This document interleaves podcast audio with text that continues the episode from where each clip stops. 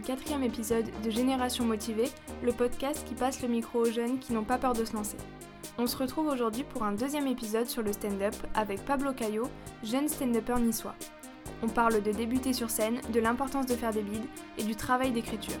Bonne écoute moi je m'appelle Pablo Caillot, je suis euh, étudiant en, licence 3 d'information communication. Donc là j'ai terminé ma licence euh, cette année. Je suis pas niçois de base, moi je viens de Marseille. J'ai grandi là-bas depuis que j'ai 6 ans. Et euh, c'est en arrivant à Nice du coup que j'ai découvert qu'il y a plein de choses qui se mettent en place avec les jeunes. Et je me suis très rapidement intéressé sur le, stand-up, l'improvisation théâtrale. Et depuis, je suis tombé amoureux de ça et je, suis à fond. Donc là, je fais ma licence et j'aimerais après, par la suite, euh, m'orienter directement là-dessus. Donc à Nice, parce qu'on a plusieurs petits groupes, euh, dont Thomas Santarelli qui a été le premier euh, en interview, qui lui est, est, venu nous rejoindre cette année. On essaie de faire former des petits groupes et instaurer un petit peu des événements sur Nice, des soirées humour, des soirées un peu impro. Alors, quand j'étais petit avec mon frère, c'était le lien qui nous unissait, c'était vraiment l'humour. On était fans, on était fous. Moi, euh, je voulais quand j'étais petit, après mon bac, me lancer là-dedans. Commencer. Euh, et euh, la première chose que j'ai faite en arrivant à Nice, c'est chercher un endroit où il y avait la possibilité de jouer. Je pensais pas que ça existait.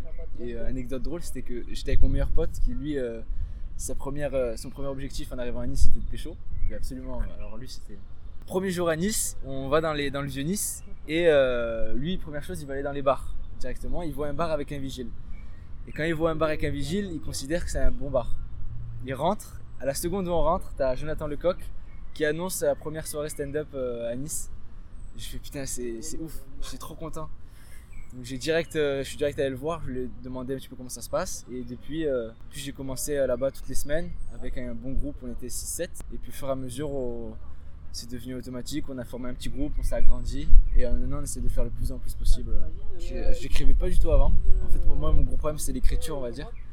Euh, j'aime beaucoup jouer, mais euh, on va dire j'ai pas les qualités, j'ai pas une plume, j'ai pas beaucoup lu. Maintenant, je commence à m'intéresser vraiment à la lecture. Avant, je lisais pas beaucoup. Et du coup, c'est en arrivant là-bas que ça m'a forcé du coup à écrire et à vraiment considérer que c'est pas simplement jouer, arriver à quelque chose en improvisation. Ça demande une écriture, ça demande euh, une réflexion, euh, beaucoup plus de, temps que prévu. Et du coup, c'est vraiment le travail que je fais là maintenant, essayer d'écrire.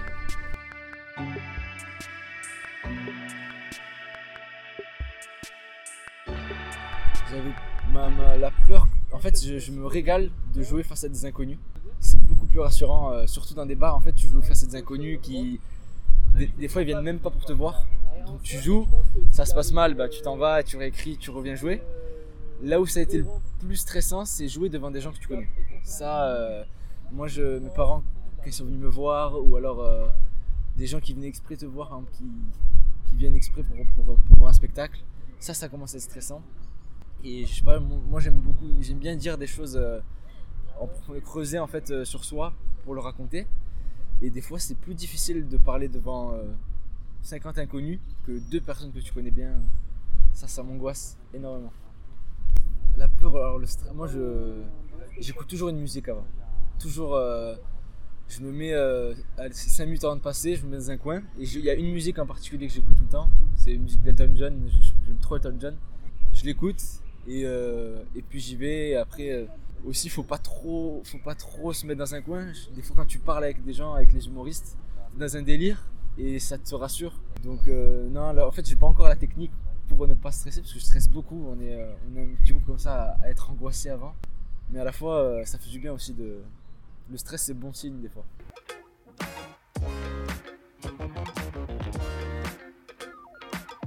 Le stand-up, moi je trouve, bah, c'est un peu une thérapie au début. Au début, on venait pour dire les, les, les, problèmes. Puis après, ça devient. Moi, je pense que c'est plus une drogue. Alors que quand on fait de l'improvisation, théâtrale avec euh, donc c'est plusieurs sur scène. C'est vraiment un partage. On partage quelque chose, on crée quelque chose euh, avec rien. Là, c'est devenu euh, un peu une drogue du rire. C'est-à-dire, c'est une petite dose que ça fait du bien de, de vivre quelque chose avec. C'est notre, petit quota de, relations avec des gens. hop, tu viens, tu partages avec des gens. Alors au début, il y a un problème, c'est que moi je me rappelle quand j'avais commencé, il y a eu les premiers beats qui sont arrivés. souvent t'en veux au public alors que pas du tout. Tu te dis oh là là, c'est le public, il veut pas rigoler à mes blagues. Et du coup, tu as cette confrontation avec le public et au fur et à mesure, tu te rends compte que c'est tellement agréable de partager avec eux leurs réactions. Après, à la fin, en fait, tu dis des choses qui, qui t'aimeraient raconter à des gens, à des gens que tu connais pas. Et quand ils en rient, ça fait du bien. Vraiment... Ouais, bah, souvent, c'est les, petites impros comme ça avec le public, souvent c'est déjà écrit en fait. On fait croire que c'est des impros, mais on sait à, qui on va aborder. En fait, on, par exemple, avant de monter sur scène, on va, on va regarder un peu le public. Par exemple, s'il y a un enfant, on sait qu'on cette vanne on peut l'allier à un enfant, une dame. Euh, après, souvent, c'est quand ça bide, quand ça bide énormément. On, on, se rattache déjà avec le public en fait. Parce que ce qui est bien, c'est quand tu bides et que tu l'assumes, le bide, et ben, le public il en rigole. Parce qu'en fait, ils aiment bien te voir déstabilisé, ils aiment bien te voir euh, paniquer. Du coup, c'est souvent euh, pendant les bids, tu te raccroches au public et après tu le réutilises chaque fois que tu as un bid ou, dans des impros. Ah, bah, c'est un peu compliqué. Euh, moi, moi, je préfère avec les inconnus. Mais c'est vrai que c'est compliqué parce que des fois, on dit des choses. Moi, j'aime bien dire des choses que je vis sur le moment. Des fois qui sont pas encore assumées, qui sont encore pas digérées. Et une fois, mon père était venu me voir et il m'avait dit c'est compliqué euh, ce que tu racontes parce que euh, enfin c'est compliqué euh, tu veux pas raconter des choses plus générales un peu plus parce que si ça rigole tant mieux. Mais si ça rigole pas c'est dur à digérer parce qu'à la fois en fait c'est des choses personnelles. Moi je considère que plus t'es personnel plus t'es universel. C'est à dire plus tu vas au fond de toi plus les gens peuvent se sentir liés à quelque chose. Des fois c'est compliqué mais moi je, préfère je trouve que c'est ce qu'il y a de mieux pour pour vivre un truc avec le public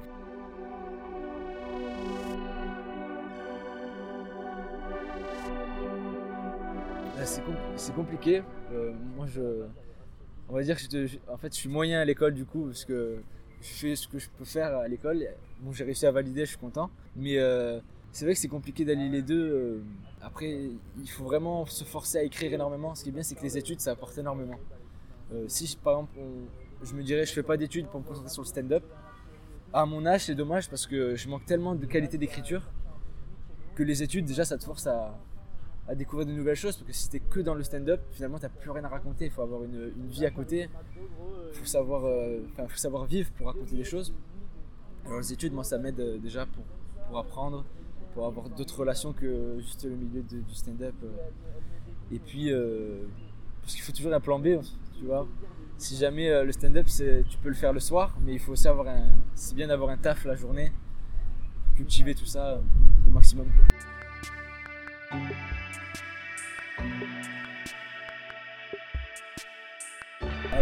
moi je rêverais d'aller sur Paris. C'est euh, parce que là-bas c'est bon, un peu le, champ de bataille. Il y a 1000 scènes par jour, c'est incroyable. À Nice, il n'y a pas grand-chose. Quand on est arrivé, surtout, il n'y avait que le vinyle euh, le mercredi euh, qui s'était mis en place. Donc heureusement qu'ils étaient là pour créer des scènes pour des gens qui n'ont pas l'habitude comme nous. Mais on essaye de créer quelque chose et j'ai l'impression qu'il y, a énormément de choses à exploiter à Nice. Quand, quand on voit les spectacles, il n'y en a pas beaucoup les gens ils viennent pas beaucoup voir des spectacles. Par exemple, il y avait un humoriste parisien qui était venu. Il avait dit quand, quand tu viens avec une pièce de théâtre ici, ce sera toujours complet.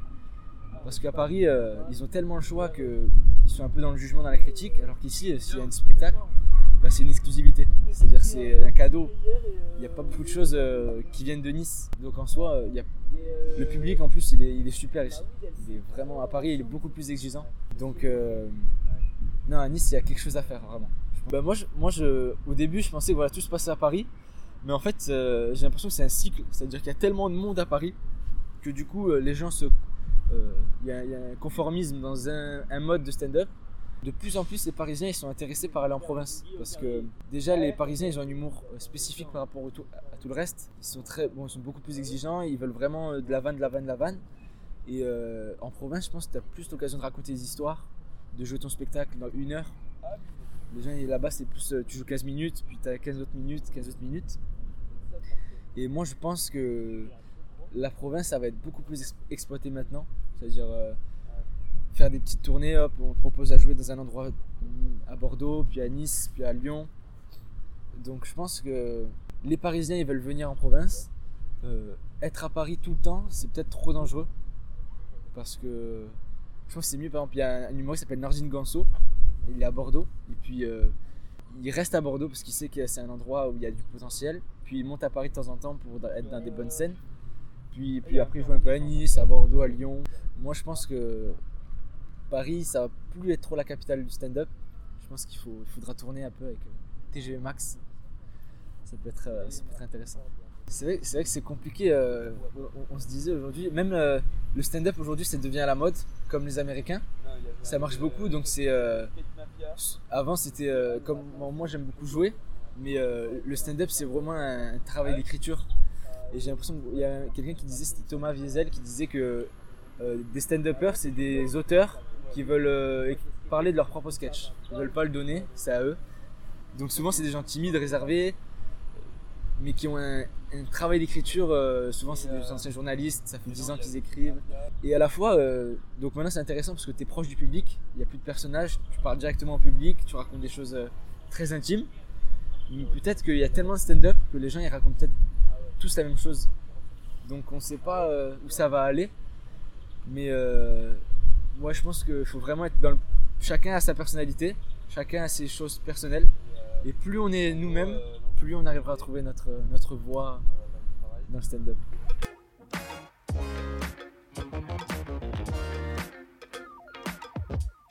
Il y a une pire expérience que j'avais vécue euh, extraordinaire. euh, première année que j'avais commencé à Nice, on m'a proposé de, de jouer au parvis de l'OGC Nice. Et euh, en fait, c'est. Donc, c'est en fait. Moi, je pensais qu'on allait jouer euh, dans une grande allée avant le match de, de l'OGC. En fait, je suis arrivé en Uber et on avait une petite enceinte Bluetooth au milieu du parking. Et resté 5 minutes avant le début du match. Et moi, en plus, j'avais un sketch nul, il était nul. Il faisait pas rire. Je commence à jouer avec les micros et euh, les gens ils me regardent. Qu'est-ce qu'il veut lui? Ils commencent à m'insulter, des, groupes de jeunes qui me disent Ah, ta gueule, toi, casse-toi. Et je me rappelle, j'avais fait mon sketch dans le vent. J'imaginais, il y avait plein de vaches face à moi dans un, dans pré. Ça a été la pire expérience, j'étais tellement mal. J'arrivais en fait, quand, tu jouais, tu pouvais gagner un ticket pour aller voir le match. À la fin, j'ai pris mon ticket, je suis vite allé voir le match, je suis plus revenu, ils m'ont plus rappelé. Pire souvenir, le, gros bide monumental. Après, un souvenir, euh, un énorme souvenir, ça a été bah, il y a pas longtemps euh, au Toucan. On avait joué euh, première soirée, on à Grasse, on avait fait venir des gens et vraiment grosse ambiance. On s'était régalé. En fait, ce qui est bien dans, un groupe, euh, c'est très solo le stand-up, puisque chacun c'est chacun pour sa pomme, euh, 15 minutes, 15 minutes. Mais au final, euh, c'est quand même une équipe. Et euh, en dehors de la scène, une fois qu'on a fait nos 15 minutes, on partage des moments de fou, on se régale. Et là, je pense qu'on a, on a un bon groupe niçois. euh. Moi, j'ai- moi, j'aime beaucoup l'absurde. Euh, Eric Judor, tout ce monde-là, un peu euh, Monsieur Fraise, euh, qui euh, il est dans le mime de l'absurde, de la gêne, incroyable. Après, aux États-Unis, il y a Bob Burnham, c'est un, un stand-upper un peu. euh, il casse tous les codes. C'est incroyable. Il, en fait, il fait une heure où il pose la question de pourquoi vous venez me voir pour rire. C'est quoi l'intérêt? Il est un peu mélancolique, mais euh, il est incroyable. C'est, euh, D'ailleurs, si, si vous l'écoutez sur Netflix, Bob Burnham, Make Happy. Et après, bon, il y, a, Florence Foresti qui a, tout cassé, Blanche Gardin qui est incroyable aussi. Mais en fait, il y a tellement de styles. moi, j'ai l'impression, y avait, j'ai l'impression que maintenant, en fait, tout est intéressant. Tous les humoristes sont intéressants. Donc euh, après, il y en a qui, se racolent plus à toi ou pas. Mais euh, il y a tellement d'univers que ils ont tous un truc. Je suis curieux de tous les styles. euh.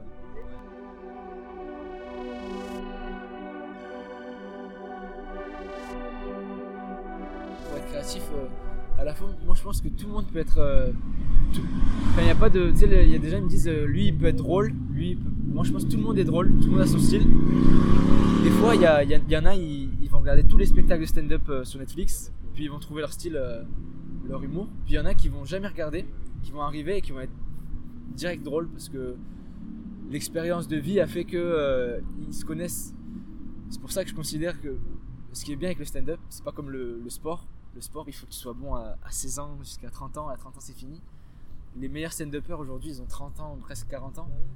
Parce qu'il faut, euh, se cultiver dans la vie, il faut se connaître dans la vie pour avoir déjà un regard sur le monde. Quand on est jeune, souvent, moi je suis jeune et c'est compliqué de, de raconter des choses à mon âge. Euh, j'ai envie d'aborder des sujets, mais j'ai pas l'expérience pour. Et euh, j'ai pas le recul sur moi-même, j'ai pas assez d'expérience de vie, des anecdotes. Donc je pense que c'est au fur et, à- mesure des années, il faut se forcer à, vivre des choses. Il y a des gens qui se disent bon, bah, je pars un an en Thaïlande et on va voir ce que je vais vivre pour le raconter. Il y en a même, ils se disent, il y a, Steve Carell, c'est un humoriste américain, il, disait je passe ma journée dehors sans rien, je fais rien du tout et on voit ce qui se passe il s'assoit et puis première personne il va lui parler, puis après il va le suivre et puis il va voir ce qui se passe. Et euh, en fait, euh, j'ai l'impression que des jeunes, enfin moi personnellement, les gens du stand-up, ils ont pas beaucoup de vie en soi. Mais euh, ils veulent avoir des choses à raconter, donc ils se laissent guider. Des fois, ils s'inspirent des gens qui ont vraiment une vie incroyable, qui font des choses extraordinaires. Mais souvent, c'est ouais, c'est une, banalité qui essaie de se construire grâce au stand-up. C'est le stand-up qui nous fait nous construire nous-mêmes en fait. Après, moi j'étais très timide avec des, les potes en général. Euh, j'ai toujours été très très réservé. Je me régale à observer les choses. En fait, euh, des fois c'est même plus agréable d'observer que, de participer à quelque chose. Des fois je suis dans des groupes d'amis. J'aime trop regarder. Euh, on est, par exemple, moi je suis un pote avec qui on marche pendant des heures la nuit pour observer tout ce qui se passe à Istres. Et on essaie d'imaginer bah, un groupe. En fait, on a un jeu, c'est le jeu du 1 à 6. Par exemple, s'il y a 6 personnes, on va devoir s'imaginer dans le groupe euh, quel est le statut 1, c'est-à-dire le statut, euh, quel est le rôle de, telle personne, est-ce que lui il lead le groupe, est-ce que lui il est plus dans la, confession, on essaie de créer des liens, de voir comment ça se passe. Mais euh, souvent, ouais, c'est ça, c'est observation pour, pour, les mimiques, pour les personnages qu'on veut construire. Et puis, on essaie d'extrapoler aussi, d'exagérer les gens en fait, le, plus possible. Pendant mon impro, on a des, des entraînements où on va devoir prendre un personnage dehors et on va devoir l'exagérer au maximum, maximum, maximum jusqu'à avoir une caricature, un stéréotype de lui. Donc je pense que c'est l'observation, mais des, gens comme Ken Kojandi qui font que observer comme ça tout le temps, tout le temps, tout le temps et cherchent toujours l'humour partout. C'est là qu'on voit qu'il y a du travail euh, à un niveau exceptionnel. Ah,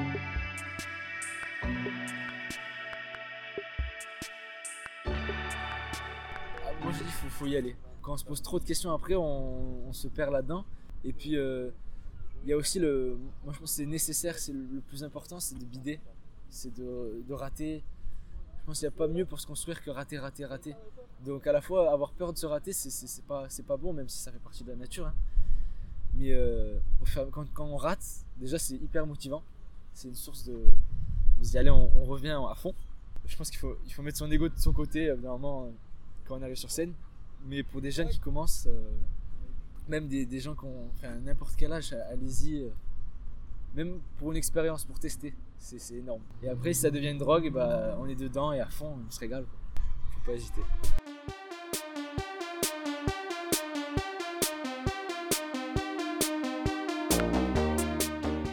D'avoir écouté cet épisode. Vous pouvez retrouver Pablo dans plusieurs plateaux d'humoristes sur la Côte d'Azur ou suivre son actualité sur sa page Instagram. Quant à nous, on se retrouve dans un prochain épisode de Génération Motivée.